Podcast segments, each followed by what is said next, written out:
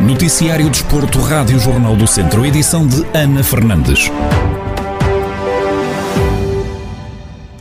O Tondela foi derrotado pelo Porto por três bolas a uma. Os beirões estiveram em vantagem, mas a expulsão de Undabarrena e o hat-trick de Taremi facilitaram o jogo para os Dragões. O treinador dos Auriverdes, Paco Ayastaran, reconhece que os jogadores entraram bem, mas que jogar contra o Porto com 10 dificultou a missão tondelense. Se com 11 é difícil jogar com, Se com 11 é difícil jogar contra uma equipa como o Porto, com 10 ainda é mais difícil. Creio que entramos bem no jogo, mas cometemos um erro no primeiro golo. E a partir daí, com a expulsão, logicamente, tudo foi muito mais difícil.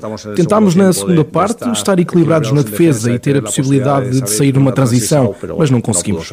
O técnico do Tondela considera que os erros individuais da equipa foram determinantes. No entanto, o Porto também teve mérito na vitória.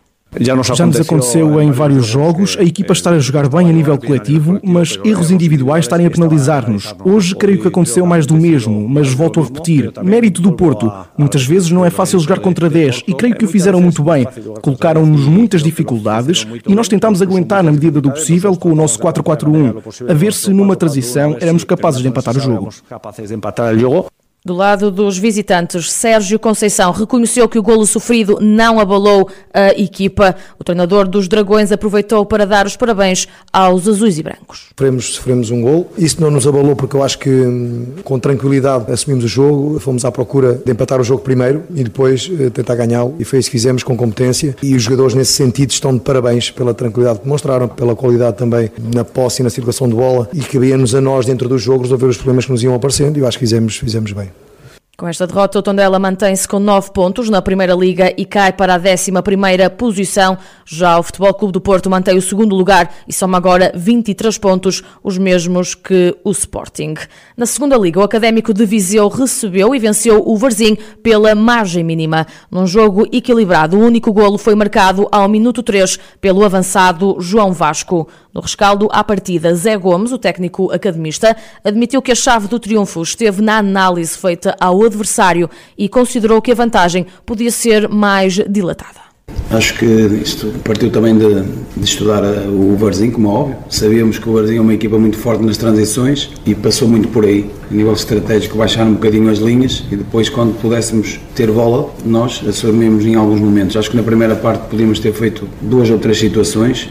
Zé Gomes afirma que a equipa não foi perfeita, mas que conseguiu limpar a imagem deixada nas últimas duas partidas. Claro, nós também vimos de, de duas derrotas que não, não, são confortáveis para nós e isso também mexe um bocado e tínhamos que mudar essa imagem e acho que mudamos, principalmente a nível, a nível defensivo, que foi aquilo que, que estivemos eh, mal nesses dois jogos atrás. Acho que hoje tivemos, tivemos, não vou dizer perfeitos, mas fomos muito organizados e quando tivemos que sair também em algumas transições, também a conseguimos fazer. O Académico de Viseu regressa assim aos triunfos e soma agora 13 pontos em nove jornadas, o que lhe confere o oitavo lugar da classificação. Já o Varzim está, está em 15º com 9 pontos. O Ferreira de Aves conseguiu a primeira vitória da temporada na recepção à União de Coimbra. Os vizienses sofreram, mas conseguiram vencer por duas bolas a uma. Rui Almeida, o técnico do grupo de Sátão, fala de um jogo perfeito para o primeiro triunfo da temporada. Foi uma vitória importantíssima, algo que já ambicionávamos há algum tempo. Foi o jogo perfeito para a nossa primeira vitória. Um jogo difícil que nós tivemos, uma primeira parte bastante equilibrada, nem sempre muito bem jogada.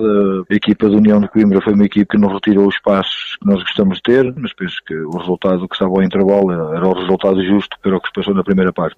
O gol da vitória do Ferreira de Aves chegou só ao cair do pano e com a equipa reduzida a 10. O treinador realçou a crença e a humildade dos jogadores. Eh, na segunda parte, penso que fomos superiores. Fomos atrás do golo, conseguimos, mesmo depois da expulsão que tivemos e ficámos reduzido a 10, estavam igual eh, nesta altura, acreditámos até ao fim e acabámos por fazer o gol da vitória em cima do, do apito final. Uma vitória, na minha opinião, como eu disse, justa. Pouco se passou em campo, os meus jogadores estão de parabéns pela humildade que tiveram no jogo, pela entrega que tiveram no jogo.